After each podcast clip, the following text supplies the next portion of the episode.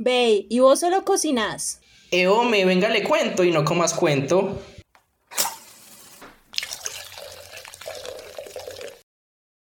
Hola y bienvenidos a un nuevo capítulo de No Coma Cuento, conversaciones gastronómicas. Hoy estaremos analizando y discutiendo un tema sumamente interesante de cómo los foodies pueden llegar a cambiar los hábitos y concepciones gastronómicas. Pero primero quiero saludar a mis compañeras. Luz, ¿cómo estás? ¿Cómo vas? Cuéntanos. Hola Andrés, súper bien. Eh, esperando aprender mucho el día de hoy con este nuevo capítulo. Y estoy muy expectante, estoy muy expectante. Esperemos que todo salga supremamente bien. ¿Qué tal, Vale? ¿Tú cómo estás? Súper, muchas gracias también a la expectativa, con mucha emoción y sé que vamos a desarrollar este episodio súper cool. Bueno, me encanta tenerlas a ustedes dos, este increíble par de compañeras. Y bueno, yo quiero empezar hablando un poquito de cómo algunos de estos hábitos al momento de alimentarnos acá en Colombia nos pueden estar afectando en la salud. Yo creo que es importante que empecemos eh, por hablar de estos hábitos. Primeramente, según la encuesta nacional de situación nutricional del 2015, nos arrojó que en las personas de entre 18 y 64 años de edad, el 56% tienen o sobrepeso u obesidad y que uno de cada cinco adultos colombianos sufre de obesidad. Estas cifras para mí son realmente alarmantes, nos están mostrando que nuestros hábitos alimenticios no son los correctos, no son los que deberían ser, ya que pues si un quinto de nuestra población es obesa, pues esto es un problema que debemos tener en cuenta, que es importante, no es como cualquier bobada. Además, según el Hospital Universitario San Ignacio, en el 2017 más de 17 mil personas murieron por diabetes en Colombia. Y en nueve ciudades, las nueve ciudades principales del país, alrededor del 57.1% de los pacientes diabéticos no controlan la enfermedad. Esto es mucho más alarmante aún porque nos está mostrando que no solo tenemos malos hábitos alimenticios, que no solo tenemos enfermedades desencadenadas por estos hábitos, sino que no se están cuidando las enfermedades, no se está haciendo nada por evitar que esto afecte aún más a las personas. Además, según MinSalud, eh, 4 de cada 10 adultos son hipertensos y la mitad ni siquiera saben que padecen esta enfermedad. Esto es sumamente alarmante ya que este tipo de enfermedades están muy directamente relacionadas con nuestros hábitos alimenticios, la forma en que consumimos algunos alimentos, si comemos saludable o si no. Y ver que un número tan alto de colombianos están sufriendo de estos problemas, están siendo hipertensos, diabéticos, tienen obesidad, nos debe mostrar a nosotros o nos debe decir que algo estamos haciendo mal en cómo estamos alimentando alimentándolos.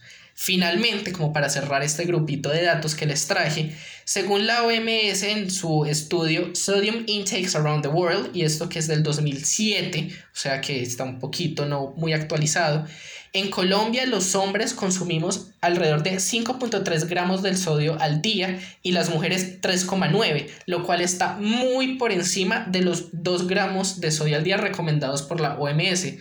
Esto muestra que en verdad en Colombia tenemos un problema de alimentación, de cómo comemos. Acá estamos hablando de que sinceramente los colombianos, la mayoría no estamos sabiendo alimentarnos, no sabemos qué alimentos consumir, qué es bueno para nosotros, qué es saludable. Y muchas veces, no podemos decir que todas, pero sí muchas veces, algunos de esos hábitos, algunas de esas tendencias de alimentación van en relación con lo que vemos en redes sociales. Si una persona empieza a ver en redes sociales que todo el mundo publica sobre hamburguesas, sobre un super asado, sobre algo muy procesado, probablemente se siente influenciado a comprar ese tipo de productos o a ir a algún tipo de restaurantes en específico que quizás no sea bueno para su salud.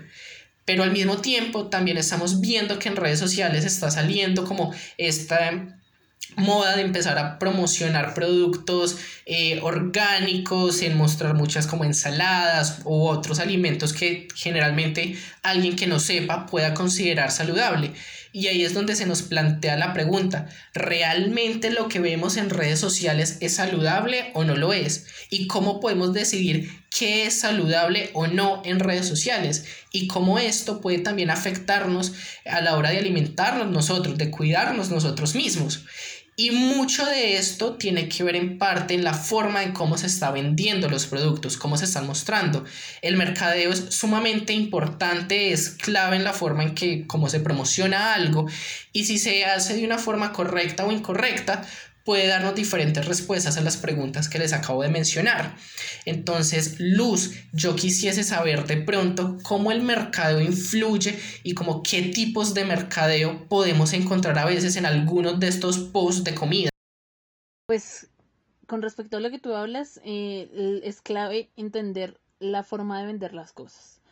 En este caso, en las redes sociales lo que vemos a todo momento es este marketing agresivo. Este marketing agresivo que es consiste en aplicar técnicas para persuadir de una forma rápida y contundente a los posibles compradores de un producto o servicio, logrando que estos hagan clic o en caso tal de Instagram hagan swipe up, o sea que deslicen hacia arriba y que los bote directamente a donde el, el enlace les ofrece la información acerca sobre lo que se quiere publicitar.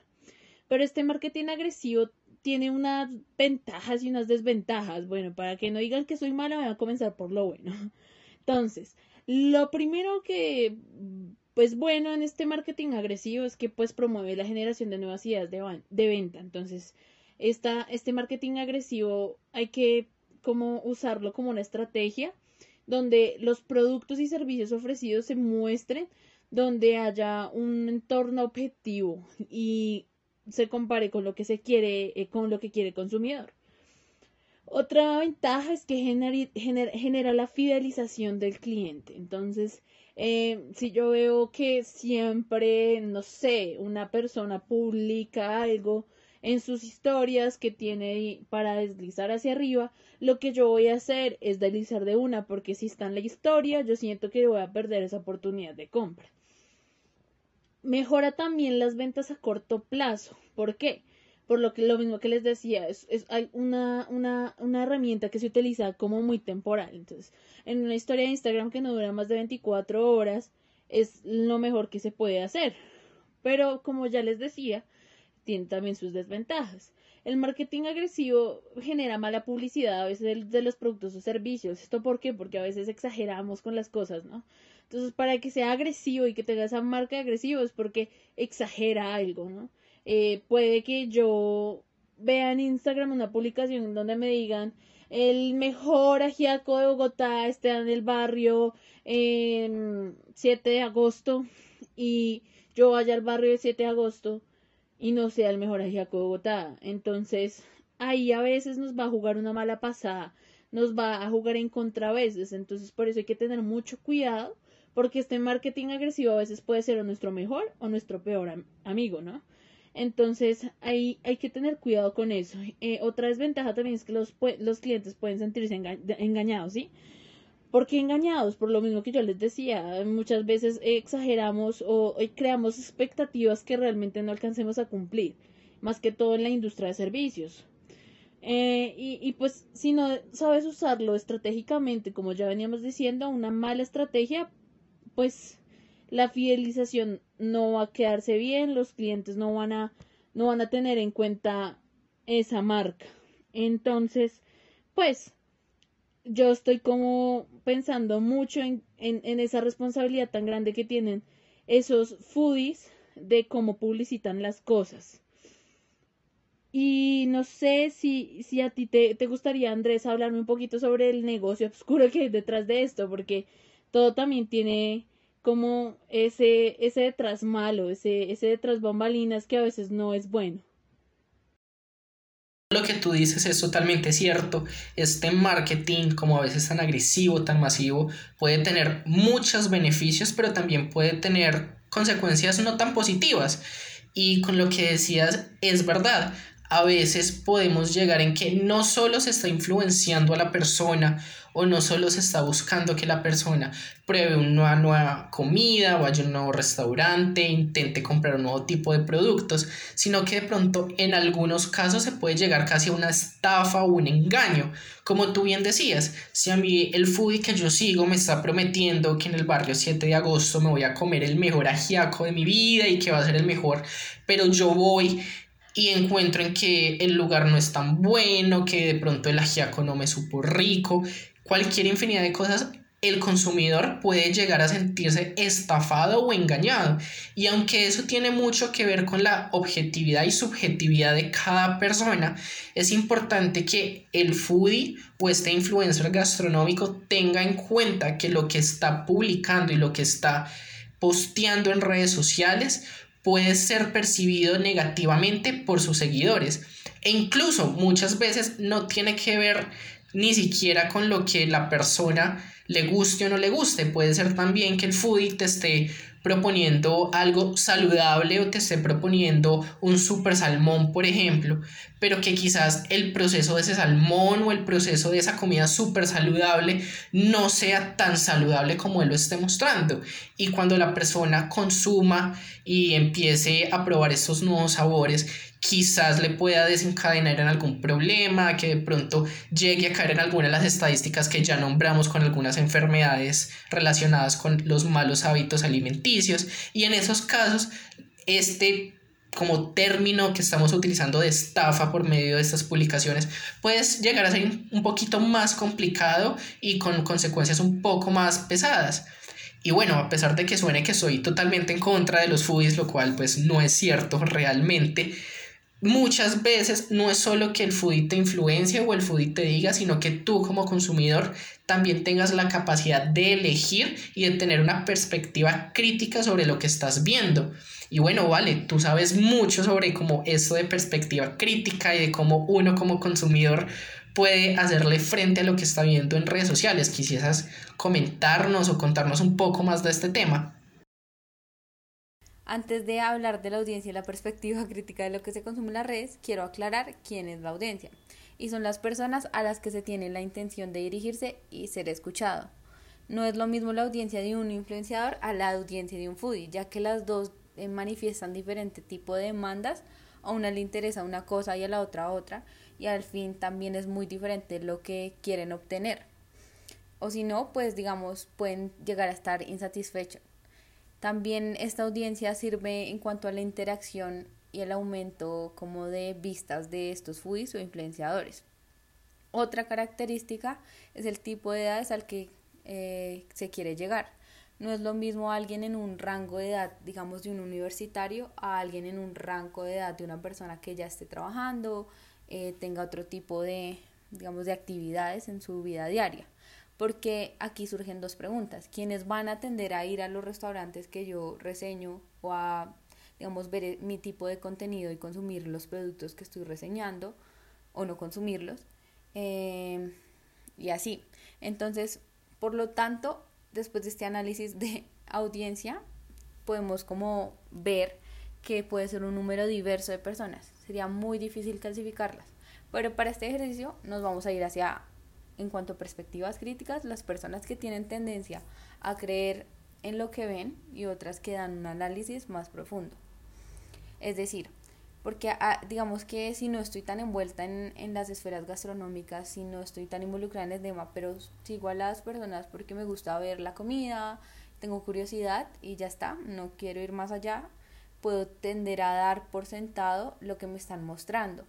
En cambio, hay otras personas que, digamos, en el factor cultural, educativo y hasta económico, pueden llegar a, dar un análisis más crítico a lo que les están mostrando a través de las redes.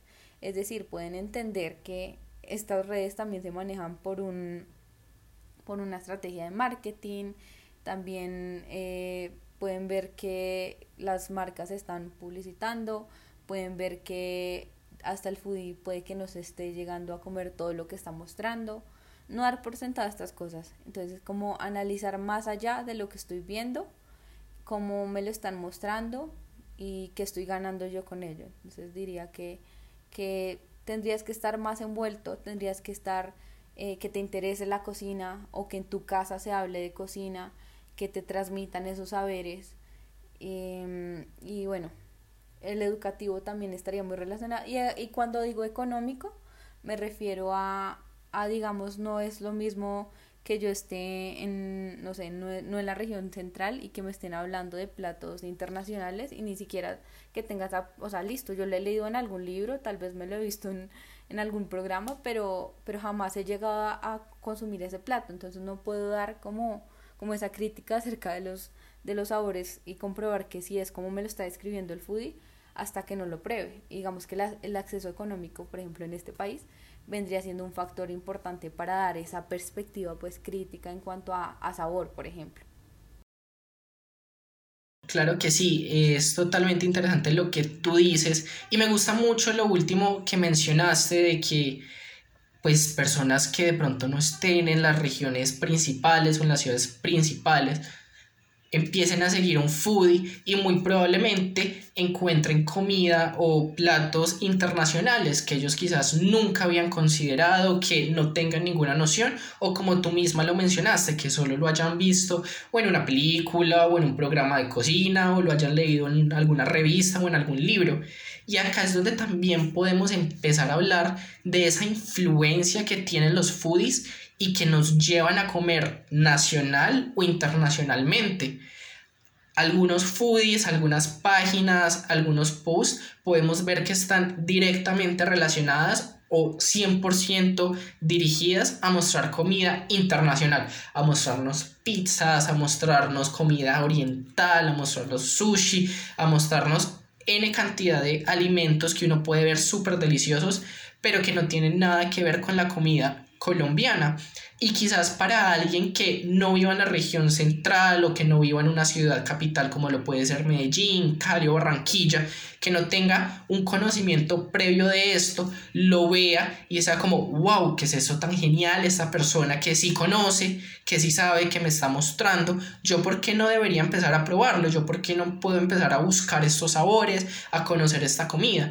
Y esto es un punto muy importante, ya que podemos ver que estas redes sociales, estas publicaciones pueden llevar a cambiar nuestras concepciones gastronómicas sobre qué es la comida, sobre cómo es que comen las personas en otra región. E incluso yo, si empiezo a ver que lo que todo el mundo monta y todo lo que todo el mundo ve que es súper atractivo y súper importante y que es lo mejor para comer, es algo que me viene de China, es algo que me viene de Francia, es algo que me viene de Argentina, pues yo para sentirme incluido y empezar a sentirme como parte de pues del mundo de Colombia como tal, probablemente empiece a buscar esos platos y empiece a alimentarme de esa manera, lo cual muestra un cambio de hábitos alimenticios brutal y total.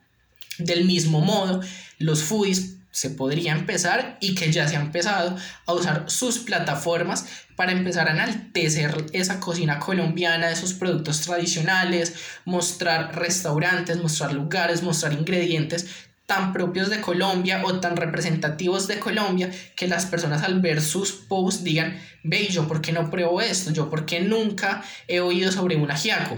Quizás alguien en la costa, en Antioquia, en el valle, de pronto nunca haya conocido o oído de un ajiaco y un foodie sea capaz de mostrarlo y educarlo sobre cómo se comen en el resto del país.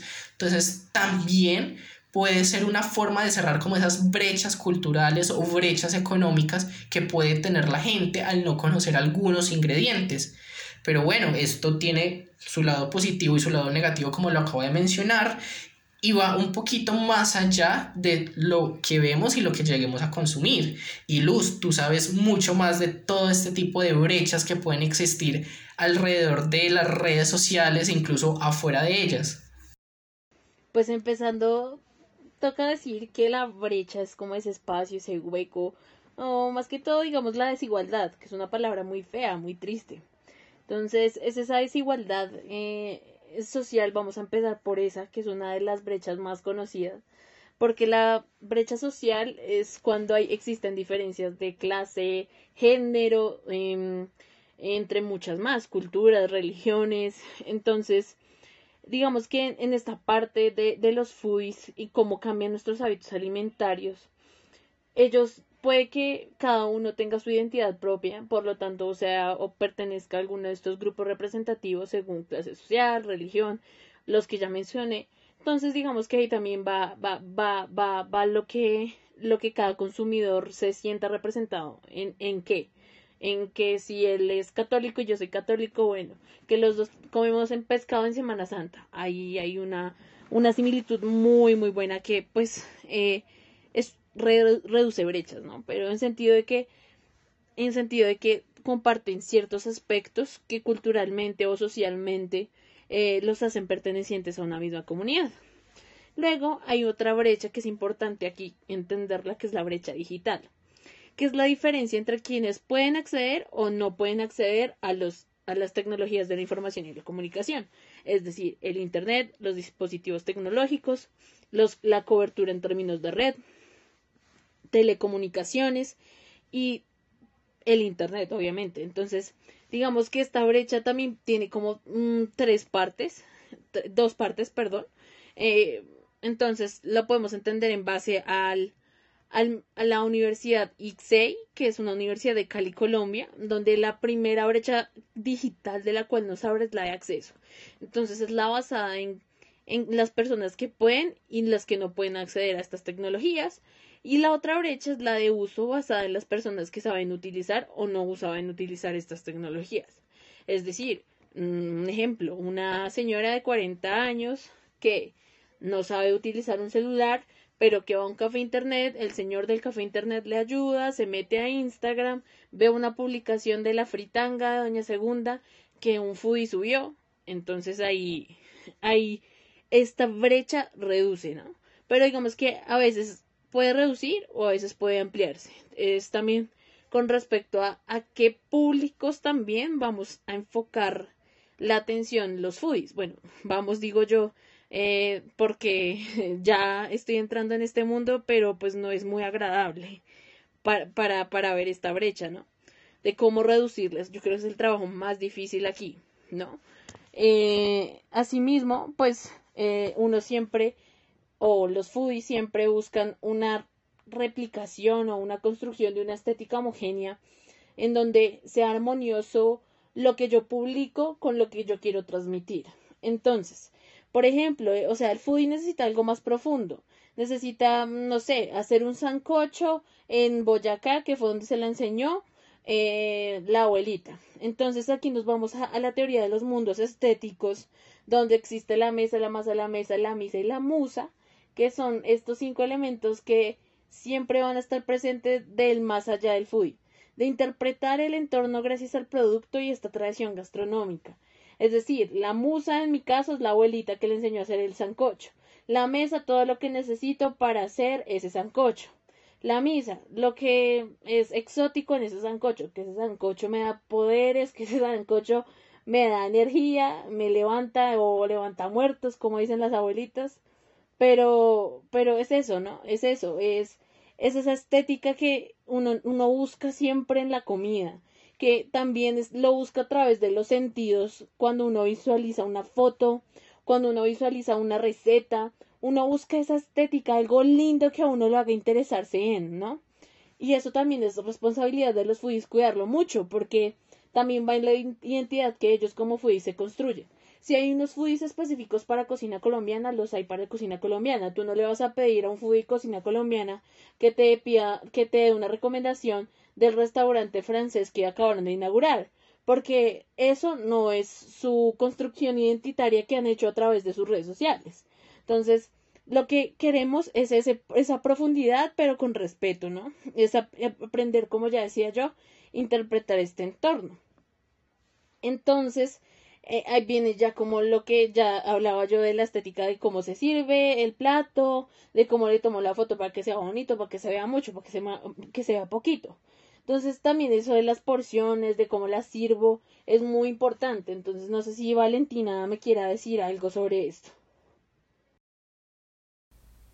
Sí, Luz, sí te quiero decir que aquel día estuve haciendo una observación de diferentes perfiles de foodies colombianos y llegué asimismo a diferentes conclusiones como que no se diferencia o enmarca tanto si el foodie es hombre o mujer, sino como tal el tipo de comida que pretenden mostrar a través de esa porción y además la idea que quieren venderle a su audiencia, su intención, parte de su identidad, si se caracteriza por compartir platos saludables, fast food y además si es regional o no, ya que no es lo mismo si comparten platos de la parte central o costera del país. Estos tamaños de las porciones pueden aparentemente representar el acceso económico de los foodies, es decir, yo tengo no para comprar y consumir esto, para ir a este restaurante, que al igual que en la vida cotidiana se presenta, tengo no el dinero para acceder a qué tipos, cantidad y calidad de alimentos. La abundancia y la riqueza estarían ligados en este contexto. Las porciones mostradas por los foodies suelen ser grandes y abundantes, lo que de cierta manera podría llegar a considerarse un atractivo. Cuando estas agentes hacen reseñas, estas pueden ser pagas o no pagas lo que antes no, pero actualmente ya tiene que contarse como publicidad. Algunas veces se hacen reseñas de solo un plato y otras de varias, dependiendo de la cantidad de foodies que manejen la cuenta y el momento del día, es decir, si es una comida de tarde, un almuerzo, brunch, etc. Entonces entro a analizar si estos foodies están comiendo estas porciones abundantes, pues cuando son varias, una persona promedio no suele consumir tanta cantidad de alimentos. Entonces llego a conjeturas de que probablemente estén acompañados por otras personas que consuman estas comidas también o simplemente solo las prueban y se las llevan o las dejan, pero pues esto no se comparte explícitamente. El tamaño de las porciones que muestran los foodies influencian no solo en la nutrición propia, sino en la de su audiencia, pues si toman este modelo de vida aparente como una verdad, pueden llegar a consumir alimentos en cantidades de más o en el caso contrario menos si es que así lo muestra el foodie que sigan. Entonces, pues los foodies pueden llegar a consciente o inconscientemente jugar con la mente del consumidor, pudiendo considerarse así como marketing. Pero para esto me gustaría que tú, Luz, hicieras un énfasis más profundo. Claro que sí. Como eh, anteriormente habíamos hablado de este mercadeo que ha sido tan agresivo, marketing agresivo, eh, podemos observar eh, últimamente que lo que ahora marca la parada no es vender un producto o prestar un servicio. Ahora lo que marca la parada es brindar una experiencia, ¿no? Una experiencia que juegue con todos nuestros sentidos, con todas nuestras emociones, que no compramos, que no compremos por inercia, que no compremos por comprar, no compremos por impulso. Entonces, lo que queremos nosotros con una herramienta clave aquí para entender esto es el neuromarketing. Este neuromarketing nos va a brindar herramientas de generar estímulos visuales, eh, dependiendo pues también del estado emocional del cliente. O sea, también necesitamos ver qué necesita el cliente y esto lo vamos a lograr a través de este neuromarketing. Entonces, para lograr visibilizar esta necesidad y transformarla en realidad, tenemos que ser muy cuidadosos. Lo que queremos es que se eh, respete el cliente y no se sature de información. Y aparte de esto, entonces, necesitamos ver que a partir de estos estímulos grandes, así sean visuales o de otros sentidos, empezamos a ver un crecimiento y una fidelización al cliente por parte de nuestro servicio. Por ejemplo, ahorita en los grandes almacenes lo están haciendo, como por ejemplo éxito. Éxito ahorita eh, tú le das like a una publicación en Facebook o me gusta una publicación de Facebook de que te gusta un celular eh, Samsung. De resto, tú vas, tú vas bajando por el feed, por la, la, parte de noticias y lo que vas a encontrar es solo y celulares, promoción de celulares, publicidad de celulares. Entonces, no hay que sobresaturar al cliente porque esto va a jugarnos en lo que yo les decía, una mala pasada. O sea, la publicidad acá es clave para no perder al cliente. Hay que ser muy cuidadosos. Como ya decía yo, o es nuestro amigo o es nuestro peor enemigo. Entonces, este, este, esta, esta jugar con el cliente no solo se, se va por las publicidades, sino también enseñarle al cliente. Entonces, eh, también eh, Ana, quien nos había estado acompañando en los episodios anteriores, nos dejó un apunte por allí eh, que lo voy a tomar a cotación ahora, que es que también los consumidores poseen una, una manera de entrenarse, una manera de, de, de, si necesitan ayuda, yo los puedo ayudar. Es una, se me va la palabra en este momento, es una agencia. Es una agencia donde los consumidores pueden pedir esa ayuda y hacerle ver a las empresas qué es lo que hay que cambiar. Entonces, eh, sí, este tema en, general es, es, un poco difícil pero digamos que si somos prestadores de servicios, lo primero que tenemos que hacer es respetar al cliente, pero también nosotros mismos buscar el camino para respetar al cliente y exceder las expectativas del cliente. Entonces, no sé, Andrés, creo que ya, ya para concluir que estamos terminando esta conversación tan productiva, ¿qué nos puedes decir? Sí, claro, Luz. Eh, fue, creo que una charla súper enriquecedora. Pudimos ver como aspectos de diferentes partes, pudimos hablar desde la nutrición, desde la cultura, desde el mercadeo, desde ese trato que se puede tener el foodie o influencer con el consumidor. Y para mí, yo creo que lo que principalmente me queda es que sí, los foodies sí pueden cambiar nuestros hábitos alimenticios. Ellos sí pueden cambiar nosotros cómo vemos la gastronomía. Ellos pueden de una forma tanto positiva como negativa llevarnos a nosotros como consumidores a probar ciertos alimentos, ciertos productos que pueden ser beneficiosos para nuestro crecimiento personal, para nuestra salud, para cómo nos relacionamos con los demás o por el contrario pueden ser no tan beneficiosos. No obstante, hay que recalcar, y algo que ustedes dos también mencionaron, que no es solamente el foodie el que hace todo ese trabajo, él solamente te pone y te influencia y te muestra, pero al final del día es también trabajo de cada uno de los consumidores reconocer qué es lo que me están mostrando, ver más allá y decidir si realmente voy a cambiar mis hábitos, si voy a empezar a comer algún tipo de alimentos, si voy a empezar a ir a algún tipo de restaurantes o si no. Y esto, al fin y al cabo, va en cada uno de nosotros y va en cuán críticos somos con estas publicaciones.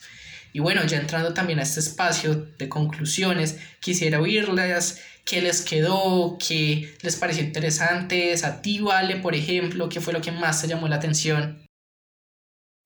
Pues Andrés, yo como conclusión sacaría que no es la idea de vender por vender, sino mirar la intención, ¿sabes?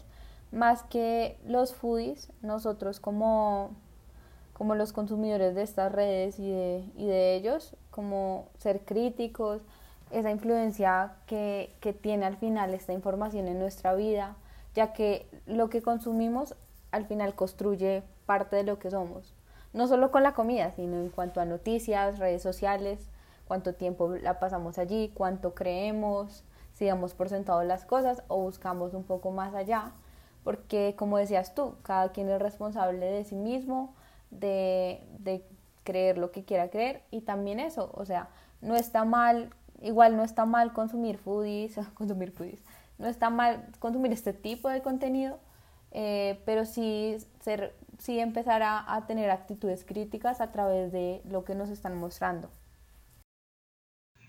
Genial, genial tu conclusión.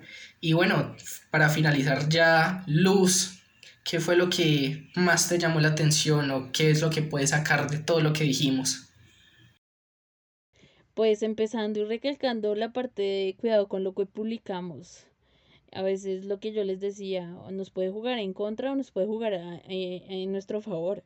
Pero si no tenemos cuidado y somos estratégicos pensando en cómo publicamos y no solo cómo publicamos, sino también cómo consumimos, pues nos va a ir mal, nos va a ir mal y, vamos a tener, vamos a terminar decepcionados como consumidores y vamos a terminar en la quiebra como empresa.